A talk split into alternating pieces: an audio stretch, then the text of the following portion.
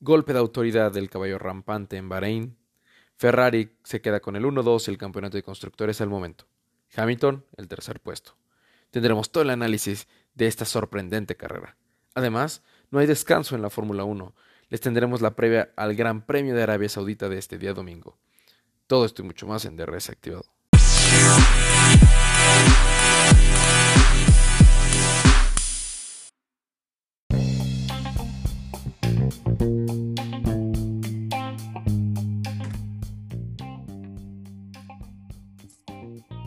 Bienvenidos a DRS Activado, el podcast para no aficionado, fiel seguidor o villamelón de la Fórmula 1.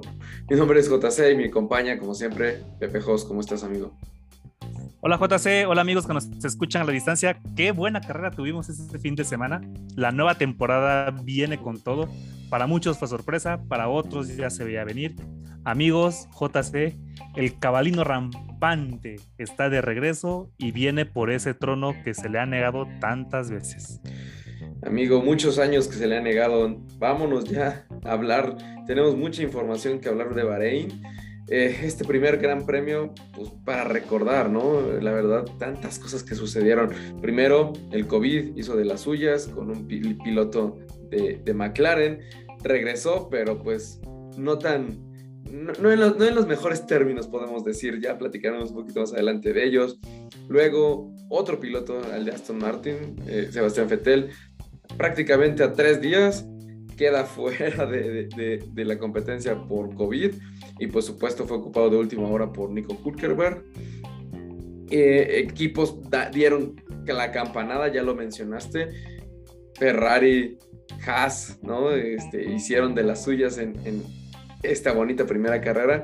Decepcionaron con el pobre rendimiento muchos otros, como el equipo naranja de McLaren. Al menos a mí me decepcionó mucho. Los que veían viendo bien y deslumbraron, o finalmente también los que dieron la sorpresa y aplicaron, yo le llamo la de Lares, güey, no sé si, recuerdes o, mis amigos, los, los millennials o centeles probablemente no lo conozcan, eran este software que teníamos para descargar eh, canciones que dejabas prácticamente toda la noche puesto para que cuando despertaras estuvieran ya el 100% descargadas. Bueno, pues llegaron al 99% de descarga y antes de llegar al 100 salió la leyenda de error en descarga y quedaron fuera, que fueron nuestros amigos de Red Bull con nuestro compatriota Checo Pérez. ¿Cómo, ¿Por dónde podemos empezar, amigo, en toda esta cadena de, de situaciones que pasaron el fin de semana? La realidad es que la Fórmula 1 empezó, digo, con, muchas emociones. Hay mucho, podríamos tener un programa de tres horas incluso tratando de analizar cada una de las escuderías. Todas tuvieron cosas buenas, cosas malas, pero creo que lo importante es empezar con los absolutos triunfadores. La escudería italiana Ferrari, paliza brutal lo que vimos el fin de semana pasado, o yo así lo describiría. Sólidos en las tres prácticas libres, Leclerc se lleva la pole en la clasificación, hacen el primer 1-2 de la temporada con Leclerc a la frente, Carlos Sainz en segunda posición. Eh, Leclerc adicional se lleva la vuelta rápida del circuito, el piloto del día, Vaya, Ferrari se llevó prácticamente todo lo que podía ganar. Ferrari está para pelear el campeonato. Y aunque eso creo que no, es algo necesariamente bueno para la escudería, eh, por ahí veía unas imágenes este, que la verdad a mí me llamaban mucho la atención. Carlos Sainz se veía hasta cierto punto molesto con su segunda posición. Él sabe que tiene el coche, que tiene la habilidad y va a ir con todo por ese Mundial de Pilotos. Recordemos que Carlos Sainz es un muy buen piloto. Desgraciadamente, toda su carrera en Fórmula 1 siempre ha estado a la sombra de, de, un piloto, o más bien él siempre ha sido relegado como un segundo piloto. Cuando estuvo Toro Rosso, estuvo a la sombra de Max Verstappen. En Renault estuvo ahí a la sombra de Nico Hulkenberg, McLaren con Lando Norris y ahora que llega Ferrari pues siempre a la sombra de Leclerc. Entonces creo que por ahí Sainz va a dejar de ser ese piloto que se encuentra a la sombra de otro, va a pelear por el campeonato, tiene todo, tiene el coche, tiene la habilidad, tiene la velocidad para hacerlo.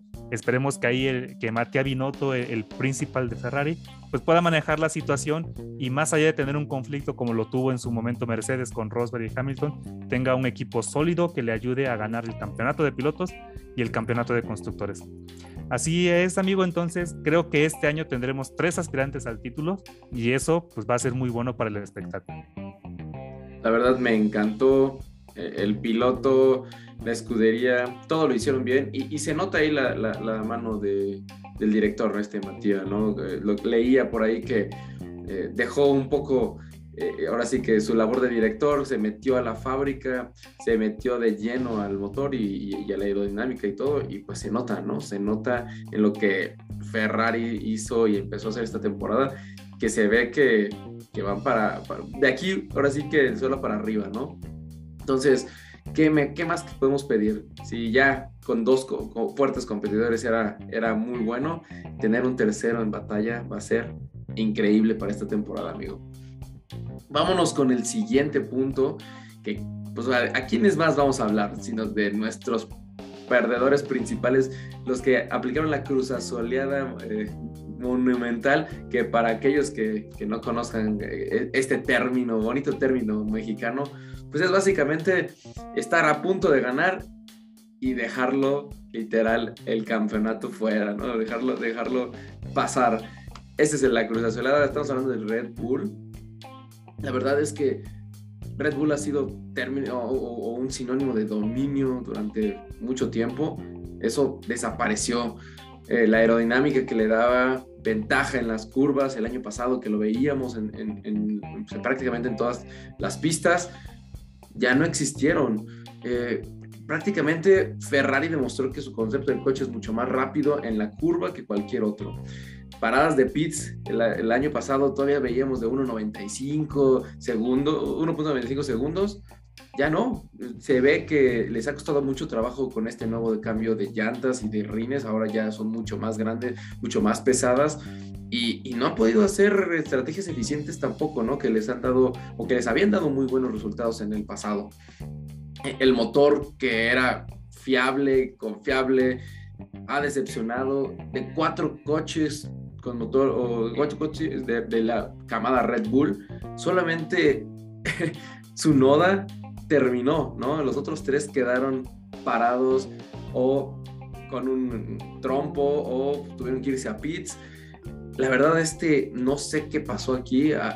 De seguro alguien se olvidó ponerle o conectar algún cable ahí a los coches. No sabemos qué pudo haber pasado en esta primera carrera para que, creo que desde hace años no había pasado que Red Bull iniciara tan mal un campeonato sin puntear, sin puntuar. No es el mejor inicio, obviamente. están en cero con muchos otros equipos, eh, cero puntos con muchos otros equipos, pero bueno, recordemos, ¿no? Siguen haciendo falta muchas carreras y Red Bull, o sea, eh, tiene, está para buscar el campeonato de constructores y obviamente va a pelear para mantenerse con el campeonato de pilotos, ¿no, amigo? Así es, la verdad es algo inexplicable por ahí los, los directivos, los mecánicos, este Helmut Marco comentaba que la falla de, en Red Bull se originó por, por eh, la bomba de gasolina, este, este dispositivo o esta parte mecánica no está asociada directamente al motor, es, un, es la misma bomba de gasolina para todos los coches, pero vaya, eh, eh, llama la atención que fue prácticamente seguidos, ¿no? La falla de Gasly en el motor, luego viene Verstappen y luego viene Pérez. Entonces por ahí hay algunas alarmas en, en cuanto a unidad de potencia, pero igual confío que Red Bull tiene la capacidad para sobreponerse de esto y entrar de lleno a la lucha por el campeonato, tanto pilotos como constructores. Y amigos, si hay algo que me gusta mucho de la, de la Fórmula 1 es cómo podemos tomar lecciones de la Fórmula 1 para incorporarlas a nuestro día a día.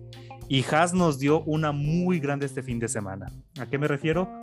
Que creo que en Fórmula 1, en la vida en general, tendremos momentos muy malos donde pensamos que no, nos va súper mal, donde no vemos la luz.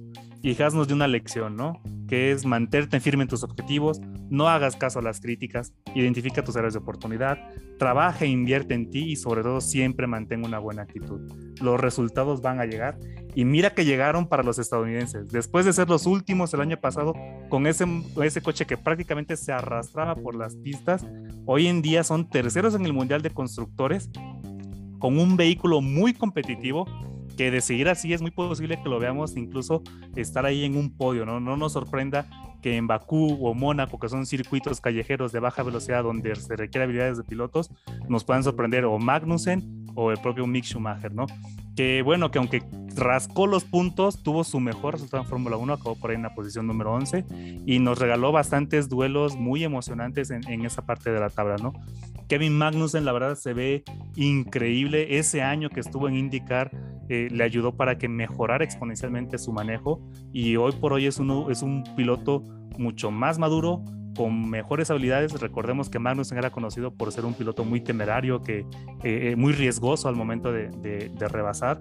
Y hoy en día nada que ver con eso, ¿no? Magnussen maduró muchísimo, se adaptó muy bien al coche que recibió y logró poner a Haas en la posición 5, algo que, que no habían logrado, ¿no? Eh, espero que Haas logre solucionar sus problemas financieros. Tras la salida de Uralcali, por ahí tienen un conflicto legal. De Uralcali está reclamando todo ese dinero que les proporcionó para desarrollar el coche. Entonces, ojalá por ahí Haas pueda eh, solucionar esos temas financieros y de hacer así, creo que tendremos un nuevo contendiente en la tabla media, ¿no? Atrás va a quedar McLaren, atrás va a quedar Alpine, de esos grandes nombres, y creo que Haas va a brillar. Hablando de McLaren, amigos, otro de los equipos que tuvo una caída brutal, creo yo, o al menos de este arranque de temporada contra lo que había estado haciendo durante toda la temporada pasada, ¿no? Estar en los primeros cuatro lugares, pues ahora está junto a Williams, con, uno de los peores rendimientos de, de lo que yo he visto, ¿no? de, McLaren. Eh, sabemos, ¿no? Ya lo mencionamos al inicio, Richardo tuvo semanas complicadas debido a su caso positivo de COVID, se perdió algunas prácticas y pues en Bahrein se notó, ¿no? Que le faltaba ritmo, se le notó que no había, no que no estaba al 100, ¿no? Pero Norris, o sea, sabemos que es un excelente piloto, fue nuestro preferido durante las primeras 15, 14 carreras de la temporada anterior. sabemos el tipo de piloto que, es y, no, no, no, demostró ¿no? Lo, que, sabemos lo que puede hacer. Eh, parece que este patrocinio de Google en realidad es de Internet Explorer.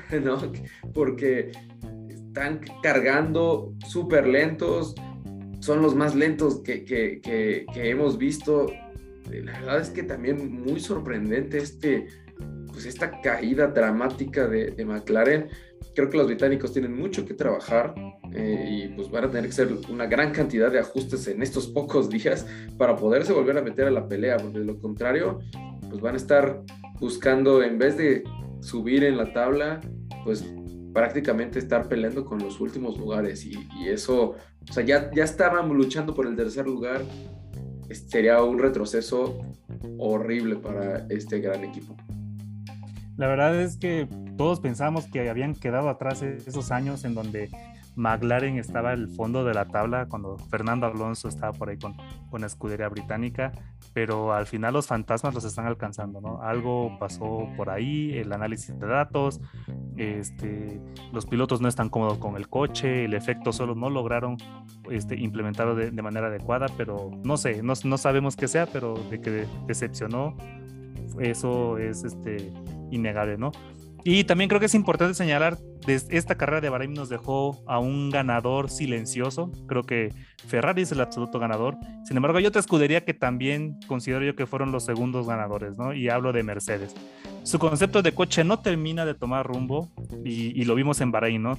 Eh, tiene mucho trabajo por delante, el coche es muy inestable, eh, el, este, el efecto poison que si por ahí este, siguen nuestras redes sociales hay una buena explicación de, cómo funciona, por qué brincan estos, coches, es muy notable en, ese Mercedes, en esas flechas platadas, eh, inestable al momento de tomar las curvas, no es rápido en recta, hay muchas cosas que trabajar, pero bueno, creo que Mercedes tiene la capacidad para sobreponerse.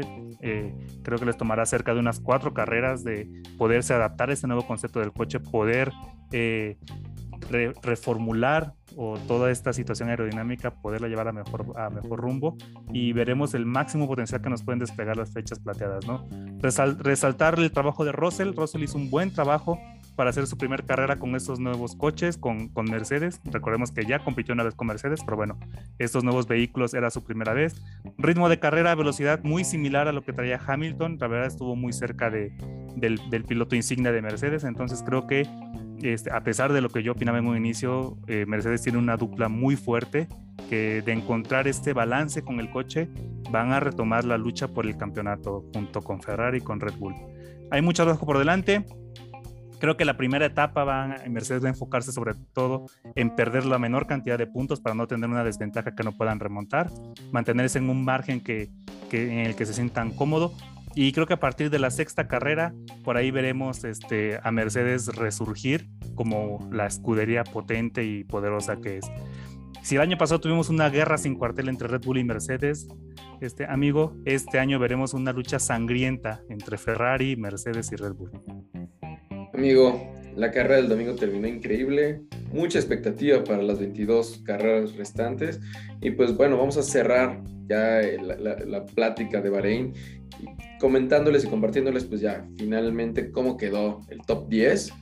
Ya escuchamos Ferrari con Leclerc y Carlos Sainz, en el 1-2, seguido por Lewis Hamilton, que quedó con el tercer lugar y el último lugar en el podio. Después, su compañero Russell, en un cuarto muy buen sitio. El mejor del resto, Kevin Magnussen, ¿no? de Haas. Yo no recuerdo haber visto nunca un Haas arriba de la posición 10. Eh, no, no, no, estoy seguro, creo que por ahí hubo una carrera el año pasado, pero el mejor del resto, Magnussen. Y después, un viejo conocido, Valtteri Bottas, no platicamos en esta ocasión de él, pero creo que muy buen resultado, un resultado ah, muy, muy aceptable para, para esta escudería italiana. Sexto lugar con eh, Esteban Ocon, seguido por el único eh, Red Bull que terminó con Yuki Tsunoda, después el otro piloto de, Alpine, Alonso, y por último el novato, eh, primer chino en la Fórmula 1, Su termina con su primer punto en Fórmula 1 en su primera carrera, ¿no? Creo que buena actuación ahí de, del equipo italiano. ¿Cómo viste, amigo, tú, el top 10? increíble, la verdad, el desempeño del piloto chino de Wang Yusu. Eh, eh, yo tenía mis reservas sobre este piloto. La realidad es que a mí no se me hacía un buen piloto. Eh, se me hacía un poco este, inconsistente. A veces tenía buenas participaciones en Fórmula 2, de repente se caía. Pero lo que demostró en su primer carrera en Fórmula 1, muy sobresaliente. Eh, antes de que terminemos esta parte, amigo, creo que hay que felicitar a la FIA, a Liberty Media. Los cambios en el reglamento técnico dieron resultados y con los cambios me refiero a estos nuevos vehículos, a las llantas, a todo cómo está configurado la Fórmula 1, incluso por ahí la dirección de carrera este, se mostró más firme a comparar el año pasado. Vimos muchos rebases, mucha acción en los pits, los coches estaban compactados durante la carrera, no había estos espacios largos en donde, o esas diferencias abismales de los pilotos punta con los pilotos de la media tabla o hacia abajo. Creo que la competitividad está regresando a Fórmula 1. Vemos a pilotos jóvenes como Sunoda o Wang Yusu haciendo puntos en sus primeras carreras. Albon por ahí nos regaló una arrancada magistral, lástima que su Williams no dio para más eh, o el ritmo se le cayó a, mitad de la carrera. Botas en ese modesto Alfa Romeo pasó de la posición 18 a la posición 6 después de una mala arrancada y al fin estuvo por ahí con sus dos pilotos regalándonos buenas peleas. Tenemos muchas sorpresas, creo que esta va a ser una temporada magnífica e increíble y tenemos a solo 8 días la siguiente carrera, amigo, así que creo que la emoción no va a faltar. Así es, amigo. Nos vamos de Bahrein a siete horas de distancia en carretera dentro de esta península arábiga al reino de Arabia Saudita. Eh, la gente pidió a gritos en redes que siguiéramos nuestras recomendaciones para vacacionar en estos lugares donde se corre la Fórmula 1. Y pues bueno, seguramente fue por mi árabe perfecto y mi, mi pronunciación de la temporada, del episodio pasado que pues lo pedían, ¿no? Entonces no los vamos a defraudar, les vamos a compartir el top de actividades que pueden hacer eh, si van a visitar o si van a asistir al Gran Premio de este domingo en Arabia Saudita. Primero, visitar, obvio, el Kingdom Center, que es un edificio espectacular de 302 metros de alto, el quinto más alto del país, con 41 plantas, con un estilo modernista precioso. En segundo lugar, muy importante, la gran mezquita de la Meca, que es el primer lugar santo del Islam y la octava edificación más grande del mundo. Ahí la pueden encontrar. Y finalmente, si ustedes son de los que quieren hacer shopping, el Red Sea Mall en el Jeddah podrán encontrar las grandes marcas que para estar a la moda tienen que llevarse una buena lana, pero ahí van a encontrar lo que ustedes quieran. Ya vámonos un poquito más a lo que nos, atañe sobre las carreras. Esta pista es fue lanzada o fue estrenada eh, en 2021. Tiene 6.1 kilómetros de longitud, 50 vueltas únicamente, pero creo yo que es un poco diferente al resto, amigo. Tú ya nos indicarás un poco más, eh, porque creo que aquí el motor lo es todo, ¿no? Eh, híjole, amigo, tengo sentimientos encontrados sobre esta pista y ese gran premio. Este, antes de entrar al análisis, ahorita que comentaba sobre este, el Red Sea Mall, me, y me imagino que no deben tener ahí a cuidado con el perro como una de las marcas de, de la moda, aunque no estaría nada mal. Le vendría bien un, un, toque diferente, pero ojalá tengamos la oportunidad de, de recorrer esas tres atracciones. Eh, regresando al circuito, el circuito de la Corniche de Jeddah, donde se corre el Gran Premio de Arabia Saudita. Eh, tengo sentimientos encontrados, ¿por qué? Porque, para empezar, bueno, algo bueno a su favor es que es el circuito callejero más rápido de toda la Fórmula 1. Eh, tiene 27 curvas, la mayor cantidad de curvas en un circuito. Muchas de esas curvas son curvas estrechas, de alta velocidad, una pista muy angosta donde los rebases se llevan al límite de los muros, eh, es muy riesgosa en esa parte. Velocidad punta de 320 kilómetros por hora en, zonas de DRS, fue lo que registró el año pasado, y una velocidad media de 250 kilómetros por hora, ¿no? Eh, muchos pensaríamos que esos son sinónimos de espectáculo, y sí lo es, pero a un alto costo, ¿no? Tenemos todos los elementos necesarios para que también sea uno de los circuitos más peligrosos de toda la temporada de la FIA, de la Fórmula 1, perdón. Eh, para este año, la FIA, junto con el comité organizador del Gran Premio de Arabia, por ahí han realizado algunos ajustes para tener una mayor seguridad. Recordemos que el año pasado fue una carrera llena de incidentes. Eh, por ahí hubo una bandera roja provocada por Mick Schumacher. Eh, Checos abandonó por un choque donde prácticamente fue estrangulado contra el muro. hay muchas situaciones por las cuales es, muy riesgoso, ¿no? El comité organizador ha movido barreras para que la pista no sea tan angosta en zonas de alto riesgo, como por ejemplo la curva 27, que es esta última curva donde Max Verstappen eh, perdió la pole position porque se impactó contra, contra los muros, ¿no? Todo esto, ¿por qué? Para que los pilotos tengan una mayor visibilidad.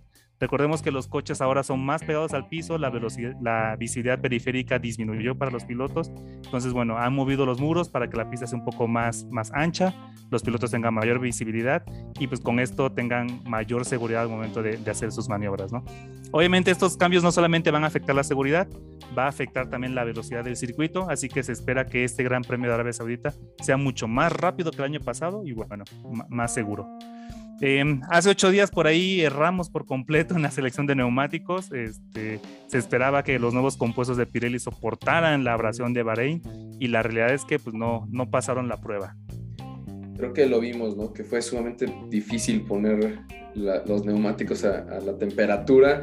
Veíamos ahí algunos pilotos como Lewis Hamilton, ¿no? Patinarse en la salida de los pits porque pues las llantas estaban frías, ¿no? Y incluso el mismo Verstappen, ¿no? Se quejó también de no poder lograr poner esos neumáticos en temperatura para poder hacer los undercut, ¿no? Eh, así es, los nuevos Pirelli P0 de, este, de esta marca italiana de neumáticos son sumamente impredecibles eh, el año pasado, como les comentaba, fue una carrera llena de accidentes, llena de banderas rojas y amarillas. Eh, los equipos usaron estas banderas pues, para poder hacer el cambio de llantas, por lo que, bueno, no sabemos cuál va a ser realmente una estrategia ganadora, ¿no? Pirelli liberó por ahí la gama media de compuestos, me refiero al compuesto C2 al C4, donde el C2 se utilizará para el compuesto duro o el blanco, que es el que es más resistente a la abrasión. El C3 va a ser el compuesto medio y por último el C4 el compuesto blanco o el rojo. El pronóstico que dice Pirelli es que es una carrera de una sola parada. Eh, tomando en cuenta lo que vimos en Bahrein, creo que eh, va a ser muy probable que tengamos una carrera de dos paradas. Eh, suena un poquito loco porque son 50 vueltas, es un poco pequeño, pero bueno, que no nos sorprenda que la degradación este, de los neumáticos haga estragos sobre, sobre las llantas. Amigos que nos escuchan, no se preocupen. En la temporada pasada ya habíamos platicado un poquito sobre los neumáticos, los compuestos, todo lo que tenía que ver con, con esto. Eh, vamos a volverlo a tomar en algunos episodios posteriores para que puedan conocer de las llantas, de las banderas, todo para que sean unos fanáticos de Fórmula 1 hechos y derechos formados aquí en DRS activado. Eh, por último, recordemos que este es un circuito callejero, la tracción va a ser vital. Esta es una pista de motor y de carga aerodinámica, aspectos que Ferrari tiene bien dominados. Así que veamos qué es lo que va a poder hacer Red Bull en ocho días para hacerle frente a, estas desventajas que tiene Y bueno, y también veremos si lo hecho por Haas fue casualidad o, o es todo consecuencia del trabajo duro que han, realizado. Amigo, vamos a cerrar ya nuestro episodio y el análisis. Queremos felicitar a el buen Marco S, que van a nuestra la cabeza de, nuestra Liga Fantasy. aún pueden unirse. Recuerden que pueden entrar todavía en estos momentos. Eh, vamos a dejarles nuevamente en nuestras redes sociales la liga y el código de acceso para que puedan crear sus dos equipos, o bueno, puede ser uno o dos equipos, los que, eh, los que quieren, los que ustedes quieran, donde pueden incluir cinco pilotos y una escudería para poder, obviamente, dependiendo cómo performen el día domingo y durante la clasificación, pues para ir generando puntos y ser los campeones. Así como Red Bull no puntuó en esta carrera, pero sabemos que sigue, y ya nos lo dijo el buen Pepe Jos, va a seguir compitiendo contra Ferrari y Mercedes. Ustedes no se preocupen, puede ser que no hayan puntuado ahorita en Bahrein, pero pueden meter a su equipo y con diferentes estrategias y con buenas elecciones pueden irse a la cabeza y ganarse ese premio que DRS activado les va a regalar a quien se quede como campeón de nuestra Liga Fantasy. Amigo, ¿quiénes van a ser los pilotos que tú estarías eligiendo para el siguiente circuito en Arabia Saudita? Eh, después de lo visto en Bahrein, Magnussen sí o sí va a estar en mi equipo, que va a ser un, titular indiscutible.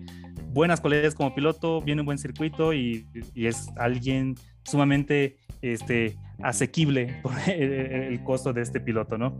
Leclerc, Sainz o Verstappen, creo que alguno de ellos es un buen piloto para seleccionarlo como un piloto turbo. Recuerden que el piloto turbo se selecciona una vez por carrera y te da el de puntos.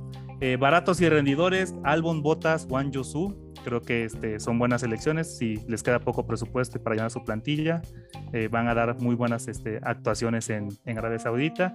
Y por escuderías, creo que me iría por Ferrari o Red Bull. La verdad es que los dos están muy bien, sus dos pilotos están en muy buena forma. Entonces, cualquiera de estas dos escuderías puede servir muchísimo para reforzar su equipo y tener ahí la mayor cantidad de puntos. El podio, amigo, tengo fe en Red Bull. Hace un año, a inicios de temporada, Mercedes los apaleó con estrategia, velocidad y rendimiento y Red Bull contestó ganando cinco carreras de manera consecutiva. Así que creo que Red Bull va a regresar, aunque son ocho días, va a regresar con fuerza para Jeddah. El podio va a ser para el holandés Max Verstappen. Me voy a arriesgar y creo que sí. Checo va a tener su segunda, su, primer podio de la temporada con una posición 2, seguido ahí junto a su compañero Verstappen. Y Sainz está herido, le dieron en su orgullo, entonces creo que va a ser una muy buena carrera y cerrar el podio en tercera posición. Amigos, Síguenos en Twitter, síguenos en Instagram, TRS activado F1. Recuerden, no hay descanso. Este fin de semana tenemos nuevamente Fórmula 1 en Fox por 3, eh, en Fórmula 1 TV, los highlights de YouTube. Donde ustedes quieran, eh, pueden seguir la Fórmula 1. Recuerden, prácticas el día viernes 25, eh, la clasificación el día sábado 26 11 de la mañana, ahora es un poquito más tarde, mucho mejor para no tenerse que, parar tan temprano. Y el Gran Premio el domingo 27, igualmente a las 11 de la mañana, tiempo del centro de México. Amigo, un gusto tenerte nuevamente el día de hoy. Unas últimas palabras.